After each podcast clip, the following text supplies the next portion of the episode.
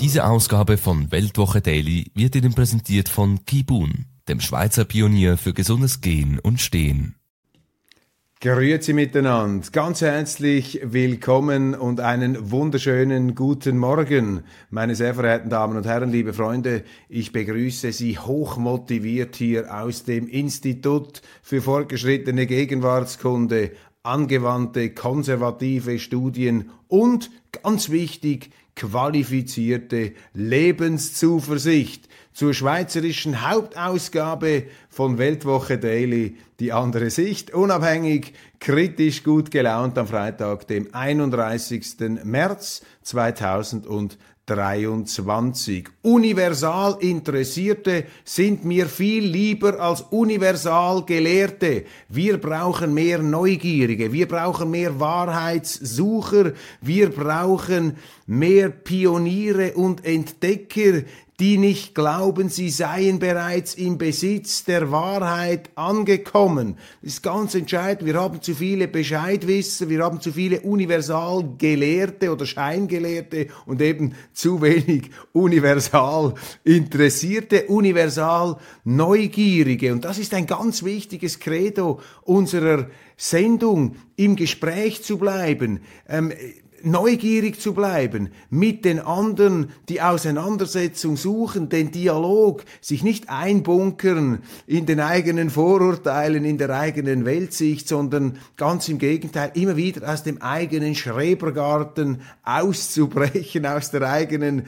Höhle herauszukriechen, um ja nicht die Höhlenmalereien der eigenen Einbildung mit der Wirklichkeit zu verwechseln. Und um das Gespräch hochleben zu lassen, das Gespräch, diese Urkraft der Zivilisation, diesen Zivilisationstreiber. Das Gespräch ist ganz wichtig. Alle müssen mit allen über alles reden, was alle betrifft, um dieses Gespräch hochleben zu lassen, zu feiern, ihm die gebührende kulturelle Würdigung zu vermitteln. Habe ich dieses fantastische Bild im Hintergrund heute Morgen aufgestellt. Das rote Telefon fotografiert vom großen Schweizer Fotografen Alberto Venzago, der unter anderem auch für die bedeutende Agentur Magnum gearbeitet gearbeitet hat. Und vor vielen Jahren war er im Weißen Haus, im War Room des Weißen Hauses und dort hat er dieses rote Telefon einfangen können. Das rote, das berühmte rote Telefon, das das vielleicht wichtigste Gespräch gerätemäßig versinnbildlich, das es überhaupt nur gibt, nämlich das Gespräch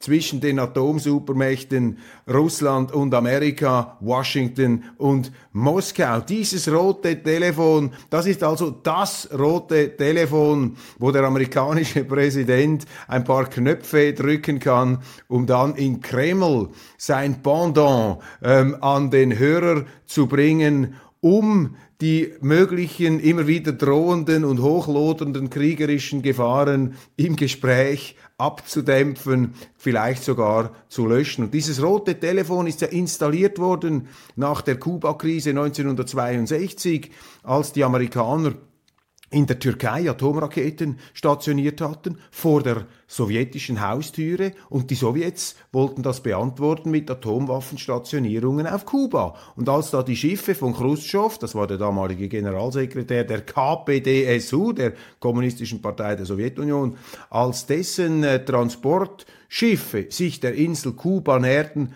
haben die Amerikaner, hat Präsident Kennedy Khrushchev gesagt, wenn du das machst, dann haben wir den dritten Weltkrieg.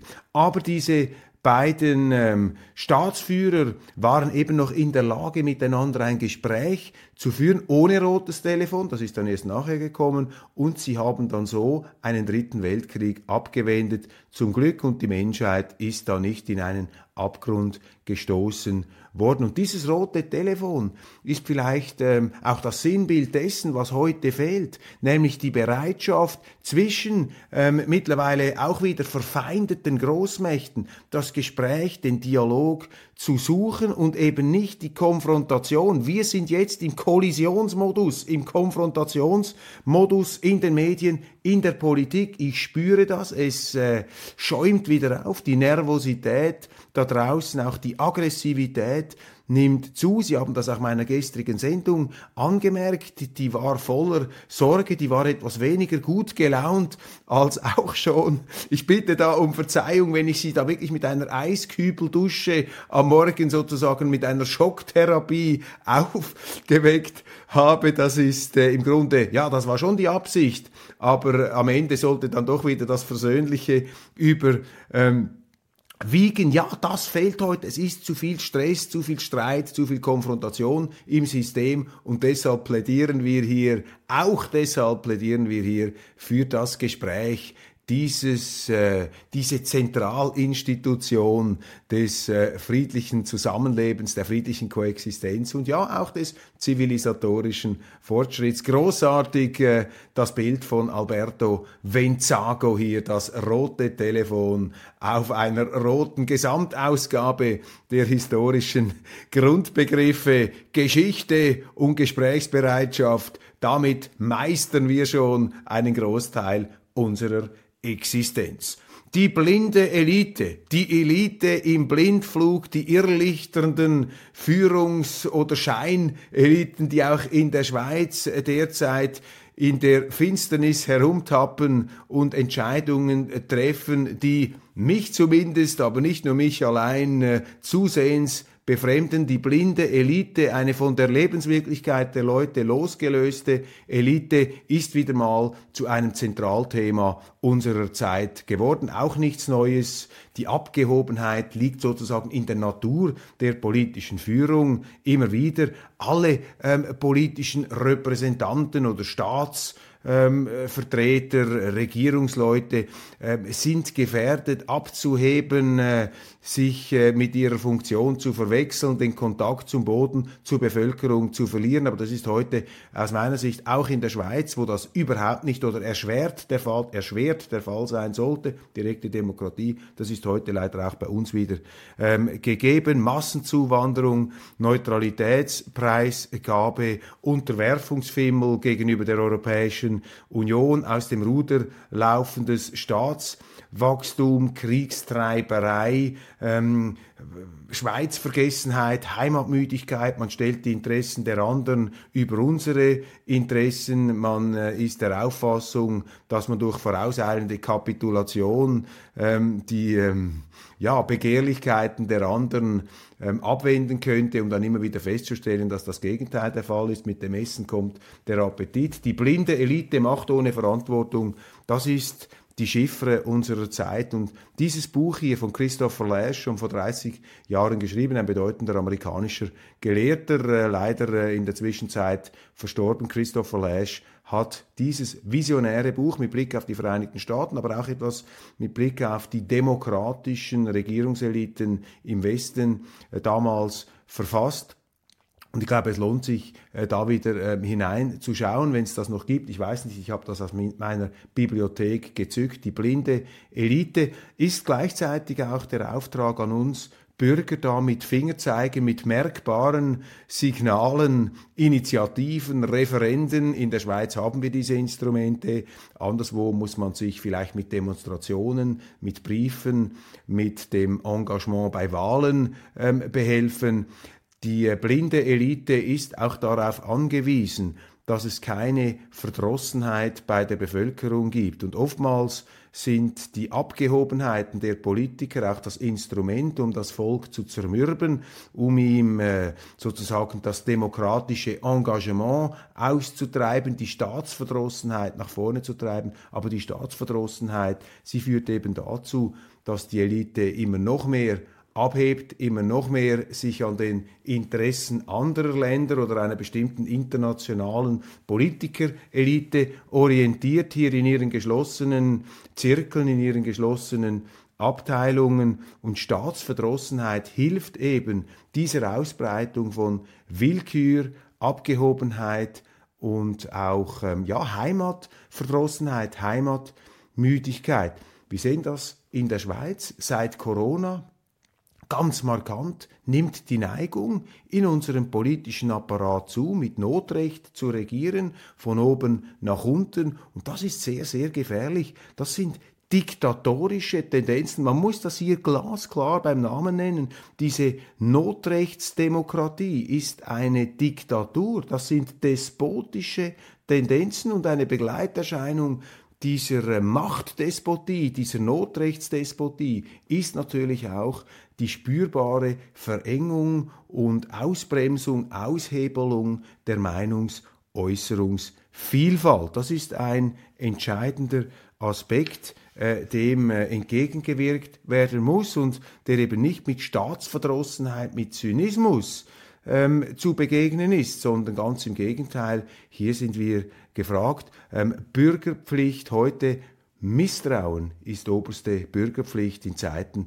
der sich ausbreitenden staatlichen Notrechts, Willkür, der Diktatur im Gewand der Demokratie. Ein ganz wichtiger Punkt und dieses Buch hier vor 30 Jahren verfasst ist visionär, eine Vorwegnahme auch der Zustände in der Schweiz. Es knistert.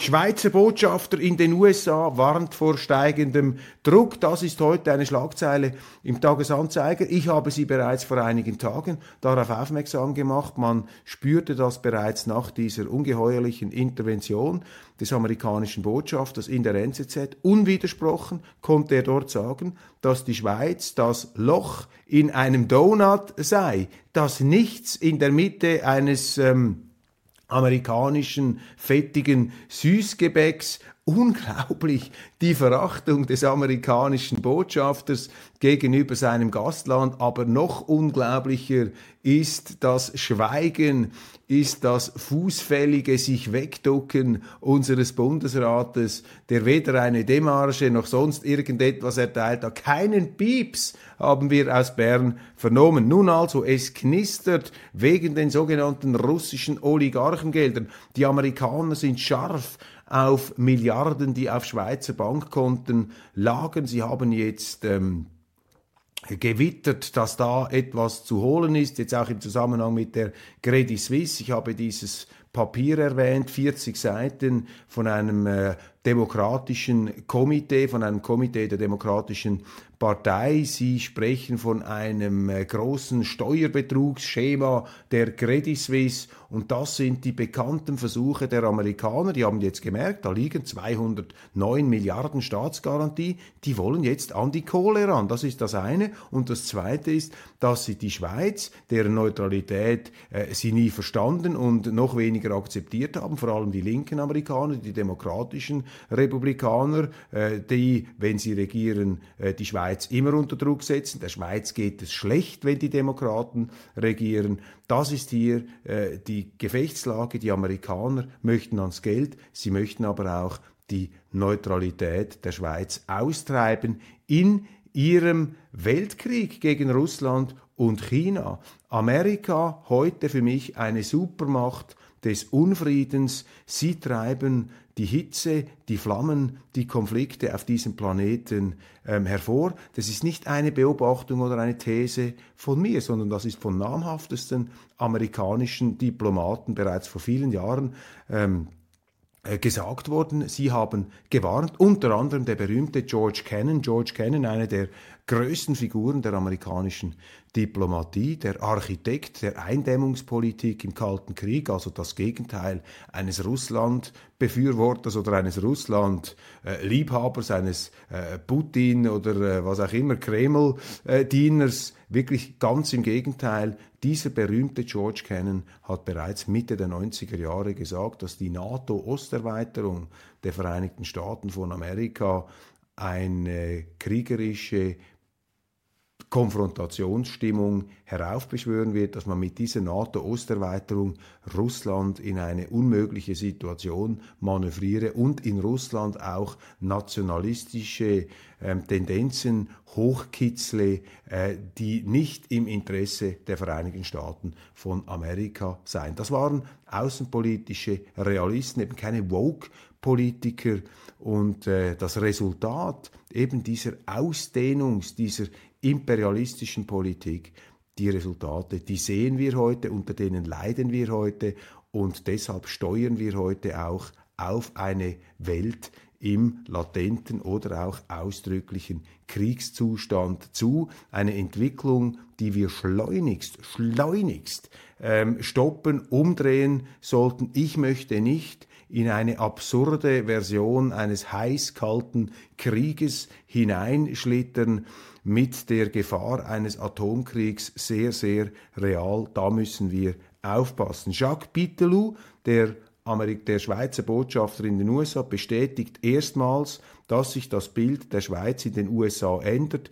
Er mahnt nun rasch zu handeln. Ein Parlamentarier sieht wegen der Russlandpolitik einen Sturm auf die Schweiz zukommen. Das ist die Stimme der Medien, das ist der Mainstream, der Tagesanzeiger, die NZZ seit vielen Monaten auf diesem Trip. Sie raten der Schweiz, die Mainstream-Medien, die Mainstream-Politiker, sie raten der Schweiz unter Druck zu kapitulieren, einzuknicken, eben auf keinen Fall an ihren Grundwerten, zum Beispiel der Neutralität, diesem so wichtigen sicherheitspolitischen Instrument festzuhalten, Selbstmord zu begehen aus Angst vor dem Sterben. Das ist hier die Mahnung und das, meine Damen und Herren, ist das Falscheste, was man in diesem Zusammenhang tun kann.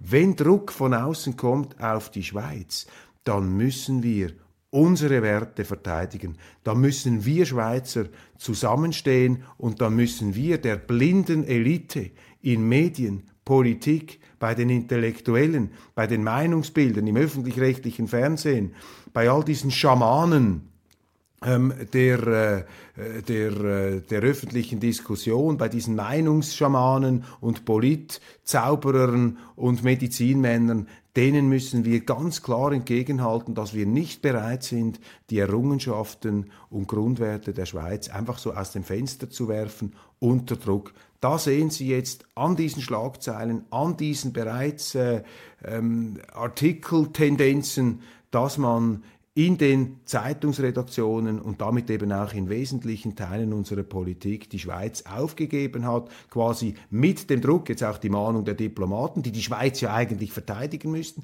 Bitterlu müsste nicht zur ähm, Kapitulation aufrufen. Pitalo müsste sagen, die Schweiz muss sich verteidigen. Er müsste gegenüber den Vereinigten Staaten die Schweiz verteidigen. Aber wenn ein Botschafter in, den USA bereits so redet, so defetistisch redet, können Sie sich vorstellen, dass so ein Botschafter auch nicht in der Lage ist, den Standpunkt der Schweiz, der eigenständigen Schweiz gegenüber den Vereinigten Staaten glaubwürdig zu vertreten. Man müsste so einen Botschafter wegen Defetismus im Grunde abziehen und durch jemand anders ersetzen, ähm, durch ähm, Persönlichkeiten wie zum Beispiel einen Unternehmer wie Franz Grüter, der SVP-Mann aus Luzern, der mit großer Verbindlichkeit, aber auch mit großer Freundlichkeit eben in der Lage ist, auch in Konfliktsituationen, in brenzligen Lagen der anderen Seite den schweizerischen Standpunkt klarzumachen. Ich weiß das, ich weiß das aus persönlicher Anschauung, ich kenne die Gespräche,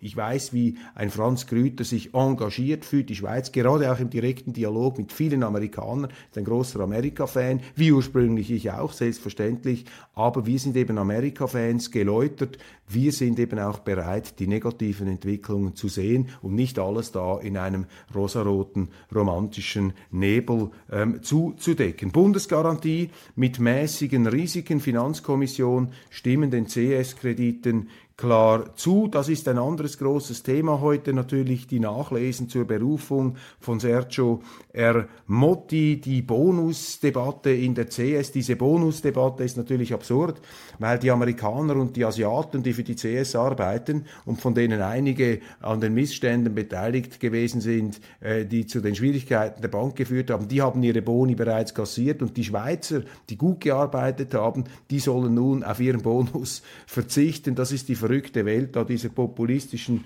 ähm, Diskussionen. Bei der UBS ist durch die Berufung von Sergio Ermotti jetzt natürlich auch der Wunsch verbunden, lasst uns in Ruhe, man möchte die Bank aus der politischen Schusslinie nehmen, aber hier muss man äh, bei allem Verständnis dafür, dass eben die Politik eine Bank nicht führen kann, muss man den Bankleuten, muss man dem Verwaltungsratspräsidenten Kelleher und auch dem neuen alten CEO Sergio Ermotti sagen, Entschuldigung, ohne die Politik, ohne den Staat gäbe es die UBS gar nicht mehr, denn der Staat hat die UBS gerettet 2008. Und zweitens, Ohne den Staat gäbe es auch die heutige sehr große UBS nicht mehr beziehungsweise gar nicht.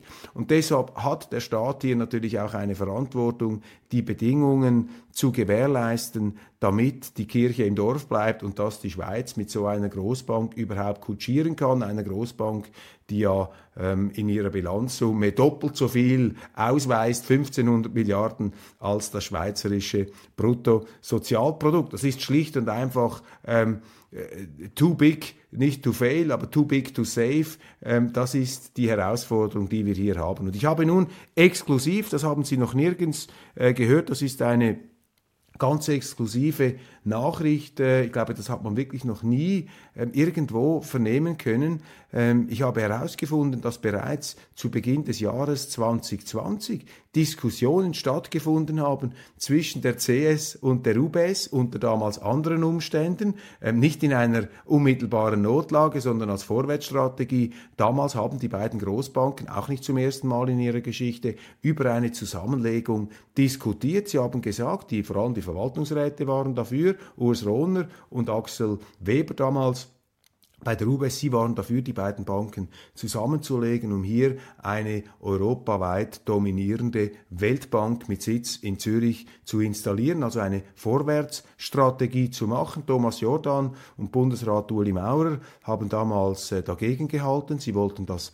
bremsen und auch in den Managements gab es damals Widerstand. Thomas Gottstein zum Beispiel, äh, der äh, Chef der CS, war dagegen. Auch Sergio Ermotti, der damalige UBS-Chef, hatte nicht äh, überragend Musikgehör für diese Zusammenlegung. Und ein Gedanke, ganz entscheidend, und das ist für die heutige Diskussion eben auch wichtig, bei diesen Fusionsgesprächen war allen Beteiligten klar, wenn wir das zusammenlegen, dann muss das Schweizgeschäft der UBS oder der CS ausgelagert werden. Das darf nicht Teil dieser Vereinbarung sein. Und die Credit Suisse, das ist auch ein ganz wichtiger Punkt. Wir plädieren hier ja für die Auslagerung des Schweizgeschäfts der Kreditanstalt, unter dem Namen Kreditanstalt von mir aus, mit der alten SK-Kappe. Sie erinnern sich diesem legendären Mode-Kultobjekt dieser Ikone, die CS Schweiz auslagern, zurückbringen, als eigenständige Firma erhalten, das ganze Schweizgeschäft mit den Schweizer Kunden. Das könnte man auch machen. Ich habe Telefone bekommen von früheren CS-Managern, die haben mir gesagt, das sei schwierig, aber das ist nicht der Fall, denn die CS hat schon heute eine Aufteilung zwischen dem sogenannten Offshore-Geschäft, also den Auslandkunden, und den Schweizkunden, hier der CS Schweiz. Das heißt eine Aufteilung Teilung der Bank, eine Auslagerung, eine Verselbstständigung der Schweizbank, der CS, das wäre möglich. Das ist aufgrund der schon unter der CS, so wie sie heute ist, noch ähm, ähm, äh, vorhandenen Strukturierung der Bank ist das möglich? Und damals haben die Beteiligten dieser äh, Fusionsgespräche ganz klar gesagt, aus wettbewerbstechnischen Gründen, aber auch aus Gründen, die im Interesse einer solchen fusionierten Bank liegen, muss man das Schweizgeschäft entweder der CS oder der UBS auslagern. Und heute muss man das bei der CS machen. Das ist ganz wichtig. Das äh, ist auch im Sinne der UBS, damit sie sich da etwas aus der Schusslinie herausnimmt. Und wir brauchen in der Schweiz Wettbewerb. Wir brauchen eine zweite, ähm, auch aus der Schweiz heraus international tätige Bank, eine CS Schweiz oder eine Kreditanstalt, wie immer Sie die nennen wollen. Das ist ein ganz, ganz wesentlicher Punkt und an dieser Forderung muss festgehalten werden. Und die UBS sollte eigentlich von sich aus, sich aus darauf kommen. Und Sergio Ermotti, nach allem, was ich gehört habe, war auch ein Befürworter, abgesehen von seiner generellen Skepsis damals gegenüber einer Zusammenlegung, auch ein Befürworter. Wenn man es macht, dann müsste man hier das Schweizgeschäft einer der beiden Großbanken auslagern. Und ganz wichtig, das ist im heutigen Zusammenhang zu sehen, je länger wir warten, desto schwieriger wird es eine unabhängige CS, eine CS Schweiz haben. Das heißt, die Uhr tickt hier, wir haben nicht beliebig viel Zeit. Und deshalb werden jetzt die Diskussionen haben. Die Politik sollte hier ganz klar auf dieser Forderung beharren, sollte sich nicht einschüchtern lassen, jetzt von äh, Mahnungen der Bankspitze oder auch der Bundesrätin Karin Keller-Sutter, die CS Schweiz, sie muss unabhängig gemacht werden, sie muss äh, zurückkommen. Und je länger wir warten, desto schlechter werden die Voraussetzungen, desto mehr geschädigt wird diese Bank, desto mehr Kunden werden abwandern, weil nicht einfach alle Kunden zur UBS gehen werden, weil die möchten nicht ein Klumpenrisiko haben. Viele dieser CS-Kunden haben bereits ein Konto bei der UBS und die möchten eine Auswahl haben. Also hier muss schnell gehandelt werden.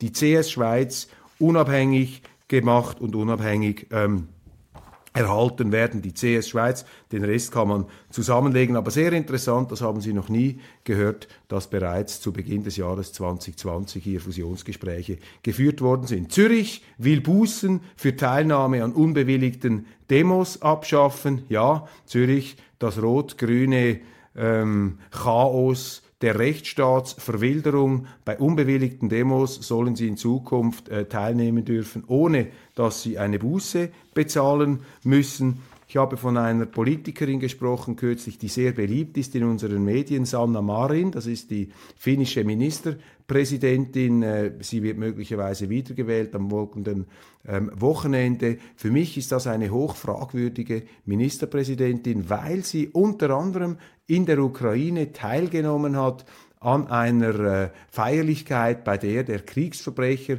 und antisemitische Kriminelle, äh, der sich beteiligt hat, beziehungsweise auch mitverantwortlich war für ähm, antijüdische Pogrome zur Zeit des Zweiten Weltkriegs. Stepan Bandera, sie hat da mitgemacht bei der Würdigung dieser Rechtsextremen. Und das ist einfach eine Schande, dass äh, Politiker, die bei uns am World Economic Forum und überhaupt ähm, gewürdigt und hochgejubelt werden, dass die ähm, sich äh, da instrumentalisieren lassen von diesen Rechtsextremen. Ähm, ich entnehme das übrigens dem amerikanischen Portal sehr interessant, The Grey Zone von Max Blumenthal und Aaron Mate. Und sie reden eben darüber, wie diese finnische Premierministerin und äh, World Economic Forum äh, Vorzeigefrau Sanna Marin an einem Memorial mitgemacht hat für einen äh, Spitzenkommandanten der, äh, des faschistischen rechten Sektors in Kiew und eben äh, quasi hier gehuldigt hat, diesen Rechtsextremen,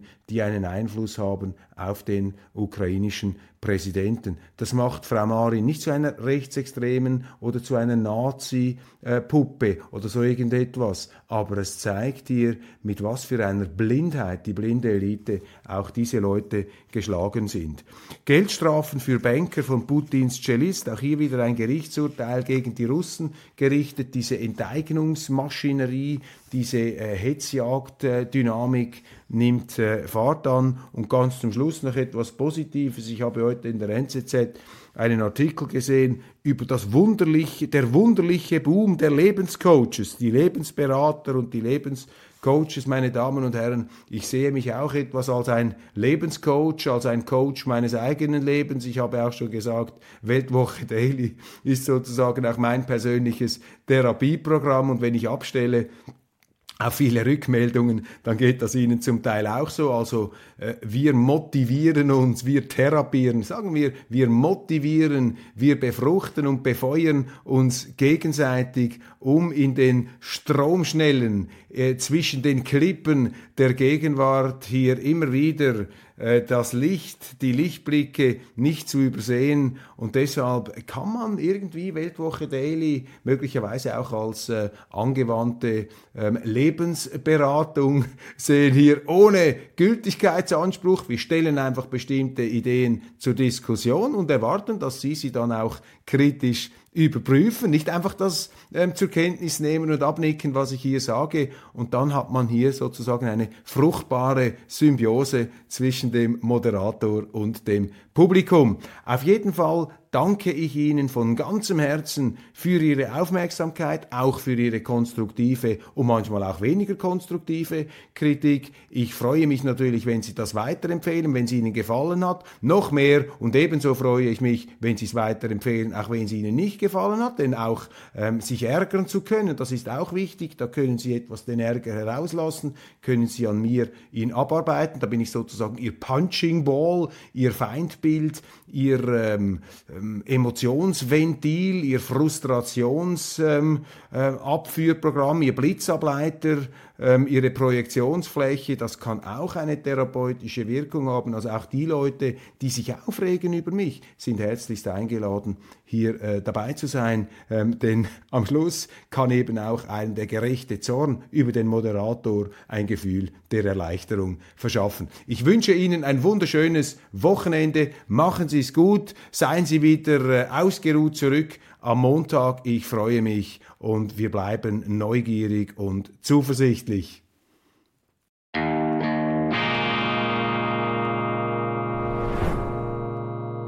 Diese Ausgabe von Weltwoche Daily wird Ihnen präsentiert von Kibun, dem Schweizer Pionier für gesundes Gehen und Stehen.